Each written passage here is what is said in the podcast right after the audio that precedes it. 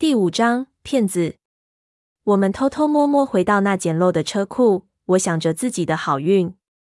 只有青少年才会同意这件事，欺骗我们的家长，用我的大学基金来维修危险的交通工具。他似乎不觉得这有什么不妥。雅各真是上帝赐给我的礼物。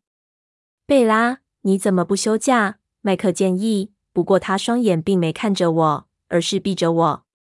我心想，不知要等多久，他才会不那么注意我。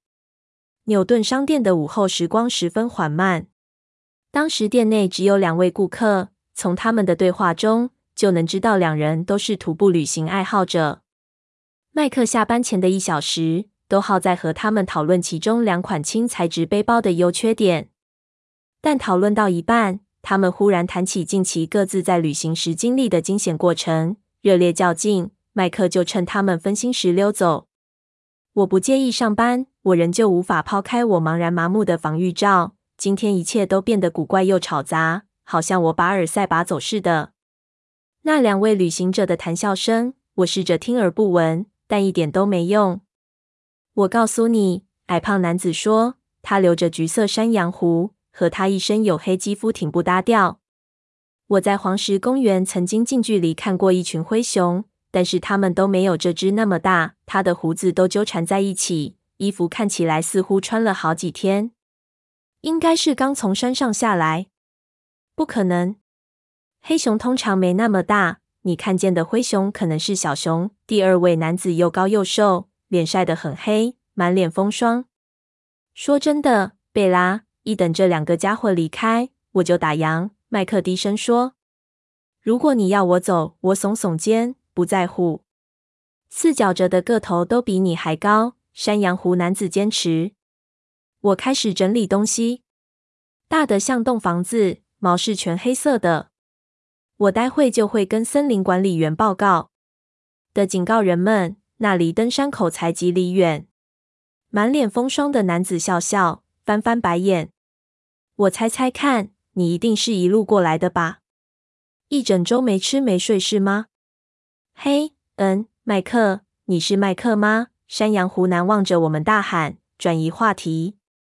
星期一见，我喃喃自语说：“是的，先生。”麦克回答，转过身朝向他们。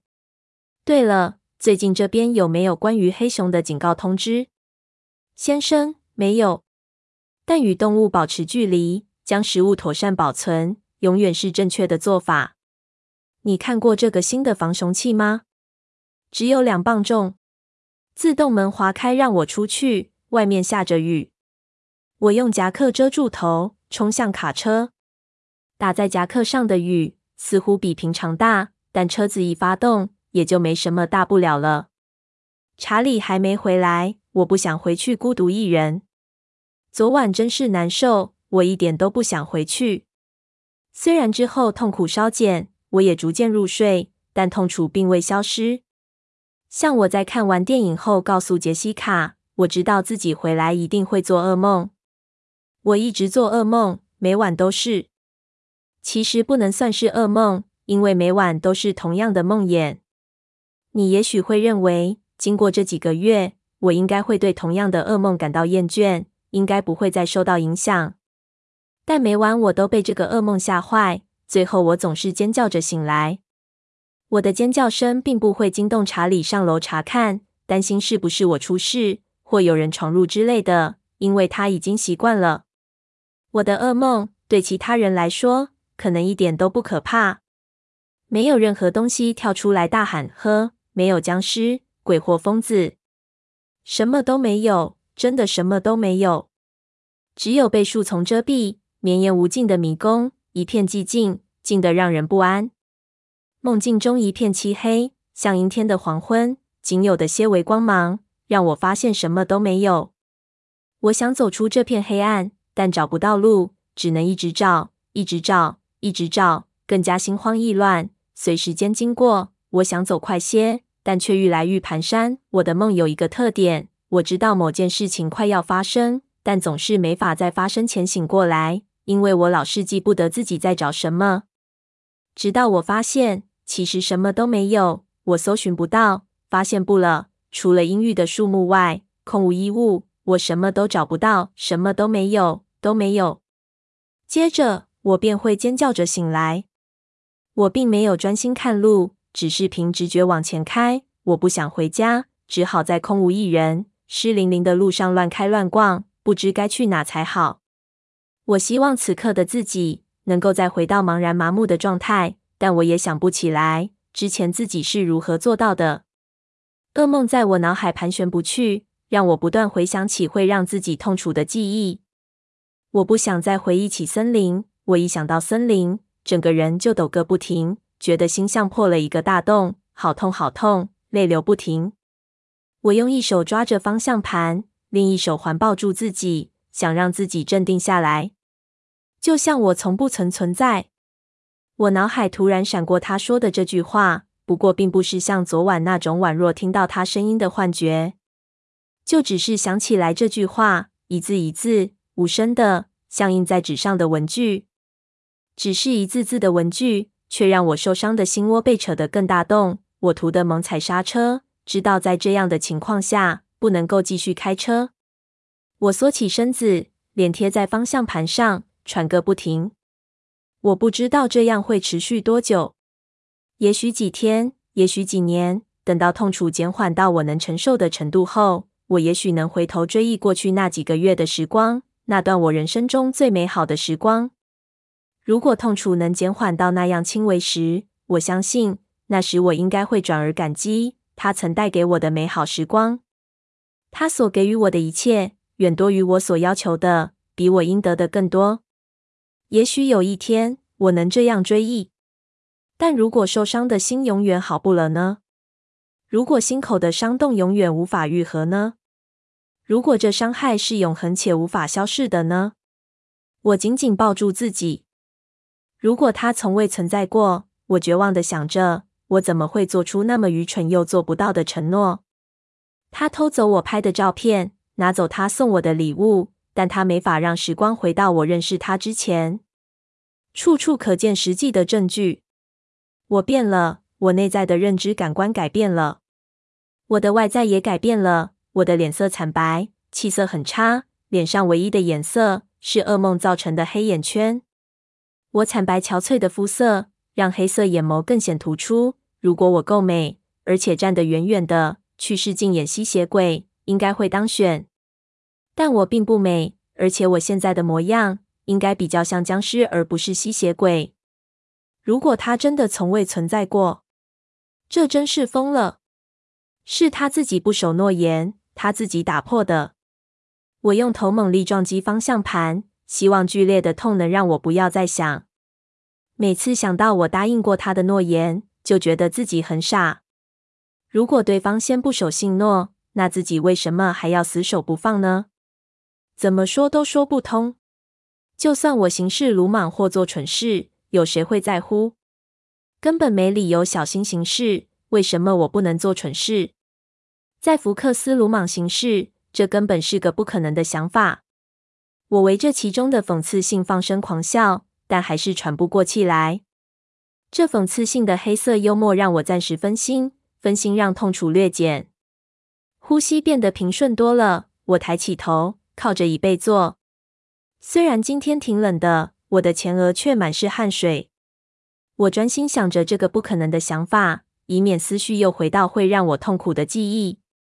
要在福克斯鲁莽行事，需要一些创意，远非我能力可及。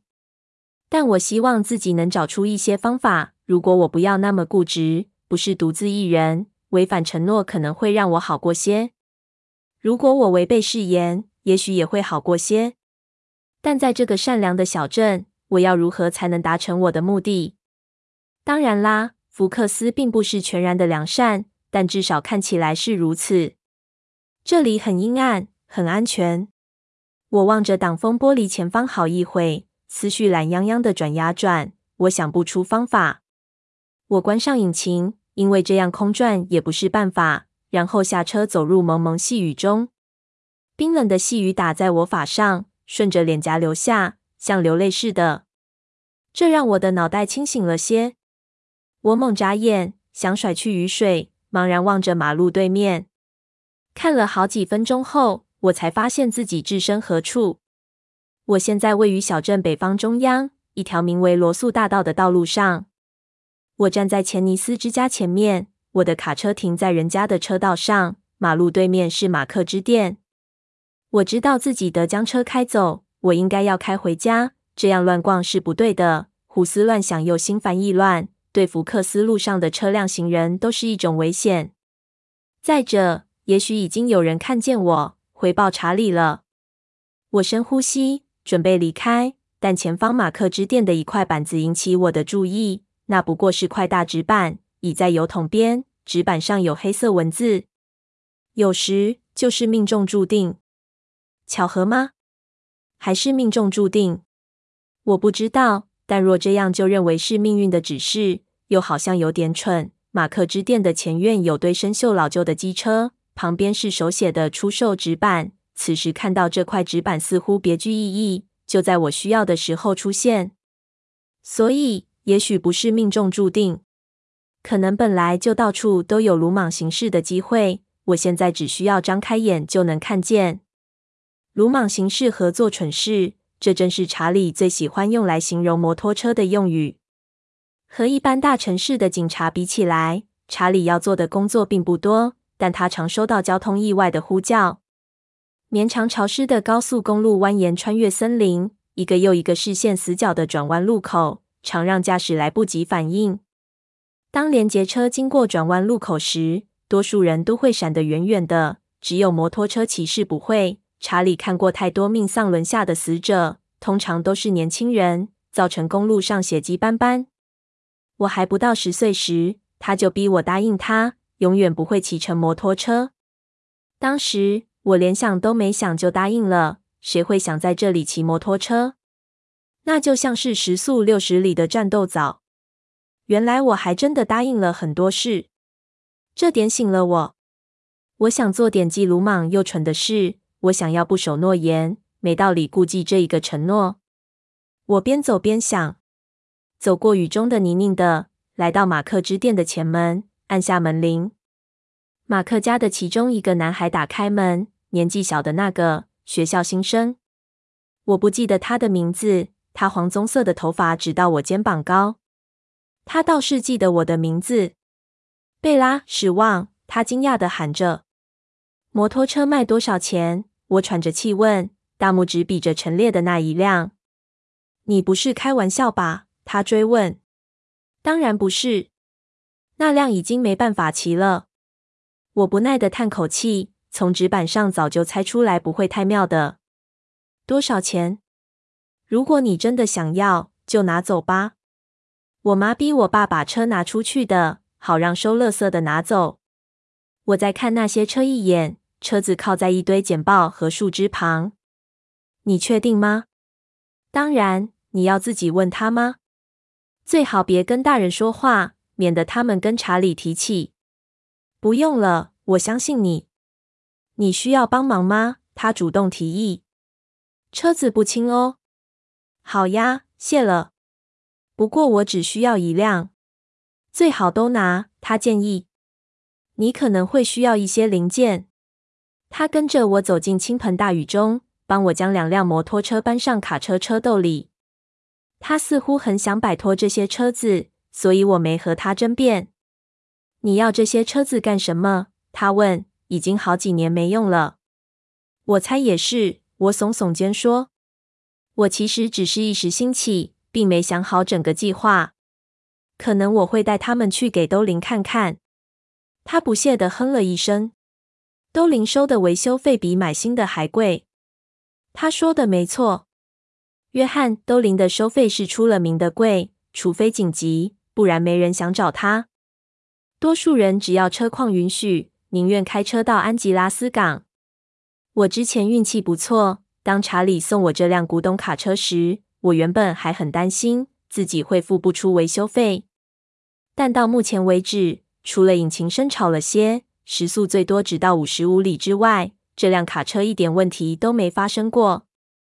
这辆车原本属于雅各·布雷克的父亲，雅各将它保养得很不错。比利，就像灯泡突然发亮。我灵光一闪，理性的思考可能引发的动荡。你猜怎么？没问题的。我知道有人可以帮我修理。哦，那很好。他松了一口气，笑了。当我开走时，他在原地对我挥手道再见，还是满脸笑容。真是个友善的孩子。我开得很快，因为现在有了目的地，想赶在查理之前回到家。虽然他不太可能这么早下班。我急急忙忙进屋，冲向电话，钥匙还握在手上。请接史旺警长。当副警长接起电话时，我说：“我是贝拉。”哦，嘿，贝拉。副警长史蒂夫亲切地说：“我去找他来听。”我等着。怎么了，贝拉？查理一拿起电话就问。没什么急事，就不能在你上班时打电话给你吗？他愣了一会。你以前没这样做过啊？有什么急事吗？没有，我只是想知道布雷克家要怎么走。我不太记得了。我想去拜访雅各，好几个月没看到他了。当查理再度开口，他的声音似乎高兴许多。这主意真不错，贝拉。你有笔吗？他给我的指示很简单，我向他保证我会回来做晚饭，但他一直要我不要赶。他想去拉布席与我会合，但我不想，因此我将车开得飞快，穿越漆黑一片的街道，朝城外而去。我希望雅各一个人在家。比利如果知道我的计划，可能会告发我。我一边开车，一边小小的担忧比利见到我的反应。他应该会相当高兴。在比利心中，毫无疑问的，这样的结果比他原本希望的好太多了。他的高兴急松了一口气，只会提醒我那个我忍不住一再回想的人。但今天不行，我沉默的祈求。我已经精疲力竭了。我对布雷克家还有点熟悉感，小小的木造房舍，小小的窗户。灰暗的红色油漆让这栋屋子看起来像个小车库。我还没下车，雅各的头就探出窗外。应该是卡车熟悉的引擎声，让他知道是我来了。当查理买下比利的卡车时，雅各很感激，因为他成年了，但不想开这辆卡车。我很喜欢这辆卡车，但雅各似乎认为这辆车的时速限制是个缺点。他跑出屋外迎接我。贝拉，他笑得嘴都合不拢，洁白的牙齿和他黝黑的肤色形成强烈对比。他总是将头发绑成马尾，这还是我第一次看见他披头散发的模样，好像黑色的挂毯垂在他宽阔的脸庞两侧。过去八个月，雅各又长高不少，从原本还有些婴儿肥的胖小子，摇身一变成为瘦高壮实的青少年，红褐色的手臂。手掌青筋毕露，他的脸和我记忆中的一样温和，但也变得坚毅多了。两颊的颧骨变得更突出，下巴方正，孩童时期圆圆的脸已经消失。嗨，雅各！看到他的笑容，我涌起一股热切的情绪。好久没有这样的感觉了。我知道自己很高兴看到他，这一点让我相当惊讶。我也向他微笑，沉默中。某种奇怪的一见如故的情愫发酵，好像两片拼图归位。我这才想起，我真的很喜欢雅各·布雷克。他在离我几尺处停下脚步，我抬头惊讶的看着他，雨水直接打在我脸上。你又长高了，我讶异的对他说。他笑了，嘴咧得好大，六尺五寸。他很满意的宣布，他的声音变得更低沉。但仍旧是我记忆中嘶哑的嗓音，还没长够呀！我难以置信的摇摇头。你真高，但还是个瘦竹竿。他做了个鬼脸。进来吧，你都淋湿了。他带路，边走边整理头发，从屁股口袋内拿出发圈，把头发绑成马尾。嗨，爸！他走进前门后大喊：“看看谁来了！”比利人在小客厅，正在看书。他将书放在膝上，看见我后，推着轮椅迎向我。真是稀客，很高兴见到你，贝拉。我们握手。但他出的力气比较大。怎么会有空来？查理没事吧？当然没事。我只是想来看看雅各，很久没见到他了。听见我说的话，雅各双眼睁得大大的。他笑得好开心，真担心他的脸颊会裂开。留下来吃晚饭，比利急切地问。不了，我得回去帮查理准备晚餐。我打电话给他，比利建议。永远欢迎他来。我用笑声掩饰我的不安。你又不是不会再见到我。我答应，我很快会再来的，让你看到最后都嫌烦。毕竟，我不但需要雅各帮我修好摩托车，还得教我骑才行。比利对我说的话大笑不已。好吧，那下一次好了。那贝拉，你要做什么？雅各问。都行。我来之前你在干什么？我有种奇怪的安心感，既熟悉又遥远。最近常发生的痛楚回忆好像不见了。雅各犹豫了一下。我本来正打算出去弄弄我的车，但我们可以做点别的。不，那样很好。我打断他。我想去看看你的车。好吧，他说，但不太相信我是真心想看。就在后面，车库里。这样更好。我对自己说，我向比利挥挥手，再见。从屋子看过去，车库被浓密的树木和灌木遮蔽，看不见。虽说是车库，但其实只不过是个用遮阳板搭起的车棚，内墙十分残破。在遮雨棚下，是用煤渣砖搭建的墙面，里面停了辆汽车。至少透过间隙，我认出了车子的标志。这是福斯的哪一款？我问：“一九八六年的小兔子，福斯的第一代 Golf 经典车款，进行的如何？”“差不多快完成了。”他兴奋地说。接着，他突然小声地说：“我爸一直很信守他去年春天的诺言。”“哦。”我说。他似乎了解我不愿意多谈这个主题。我一直不愿回想去年五月的舞会，雅各的父亲付钱和汽车零件给他。要他带个口信到舞会给我。比利要我和我生命中最重要的那个人保持距离，结果证明他的担忧是没必要的。我现在安全的不得了，但我想知道我能不能改变这个情况。雅各，你对摩托车了解多少？我问。他耸耸肩，不多。我朋友安博瑞有一辆旧机车，我们一起修过一段时间。怎么了？嗯，我思索着该怎么说才好。我不知道他是否能保守秘密，但我想不到其他方法。我最近得到两辆机车，两辆情况都很糟。我不知道你能不能把它们修好。酷，他似乎对这个挑战相当兴奋，脸上满是光彩。我要试试。我举起一只手指警告他。问题是，我解释，查理不准我骑机车。老实说，如果他知道这件事，可能会气得中风。所以你也不能告诉比利。当然，当然，雅各笑了。我料我会付钱。我继续说，这似乎冒犯了他。不，我只想要帮忙，你不用付我钱。嗯，那交换一下如何？我是突然想到的，但应该很合理。我只需要一辆机车。我也需要学习如何骑车。那这样如何？另外一辆给你，你教我骑车。帅呆了，他一字一字地说。等一下，你成年了吗？你生日是什么时候？你错过了。他取笑我，眯起眼，装出一副生气的样子。我已经十六岁了。你的年纪从来就没让你规矩过。我低声说，抱歉没能参加你的生日。没关系，我也错过你的。你多大了？四十。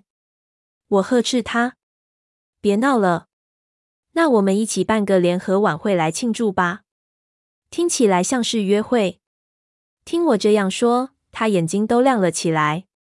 我得控制一下自己这股热情，免得给他错误的引导。但我好久没有这种活泼愉快的感觉了。这种罕有的感觉让我更难控制自己。